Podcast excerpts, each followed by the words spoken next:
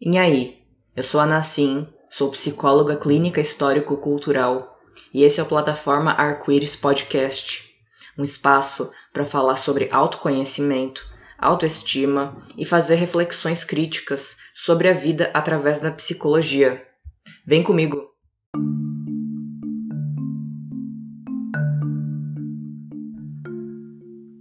E aí, hoje é Dia Internacional da Mulher Trabalhadora. Obviamente, não é só no 8 de março que a gente tem que falar de feminismo. Ao mesmo tempo, em meio a tanta propaganda oportunista usando a data, a gente precisa olhar com cuidado e carinho para o como que anda o ser mulher de um jeito que real faça sentido. E venho aqui tentar propor essa reflexão a partir da saúde mental.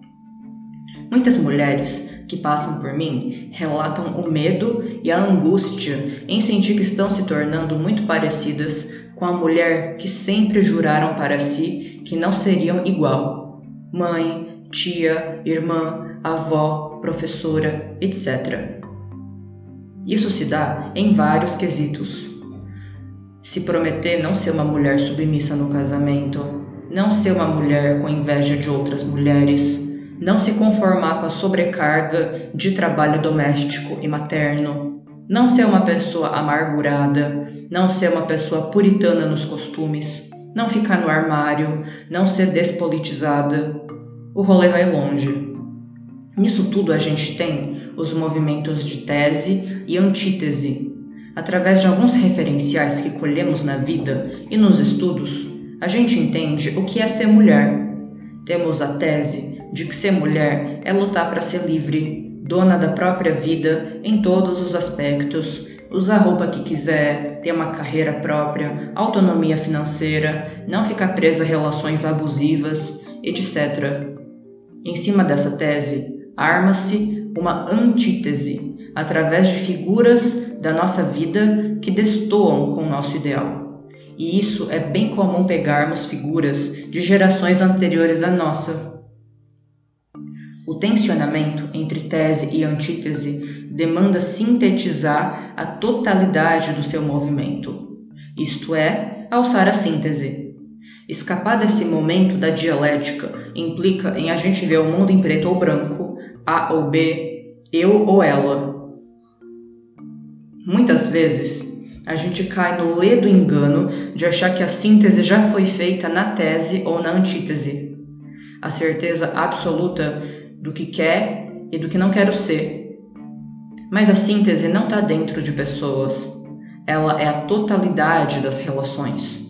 Saímos aqui da limitação individual de cair na busca solitária por liberdade como uma coerência individual e alçamos o entendimento de elementos históricos e sociais que produzem a destoância entre o ideal de mulher e as mulheres reais que conhecemos.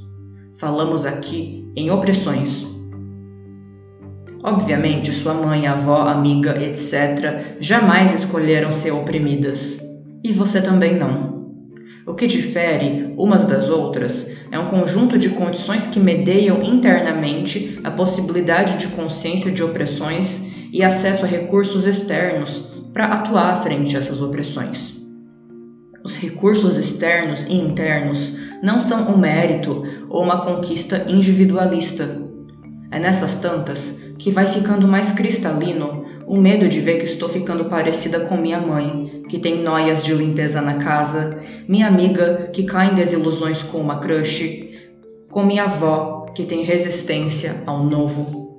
Todas estamos suscetíveis a cair nessas incoerências, pois elas não são nossas, são da realidade das relações de produzir e reproduzir a vida.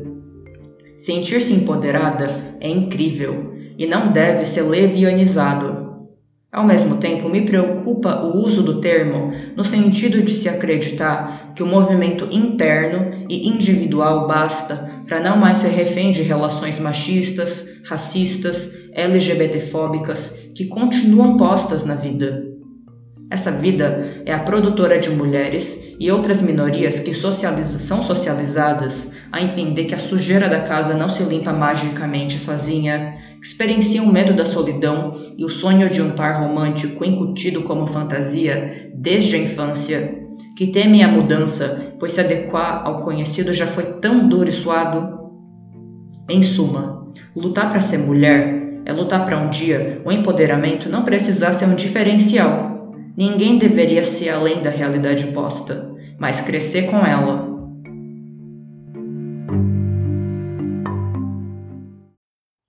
Chegamos ao fim de mais um episódio. A você que me acompanhou até aqui, vai o meu muito obrigada. Caso tenha sugestões e queira conversar comigo, me procure no Instagram, arroba plataforma arco-íris.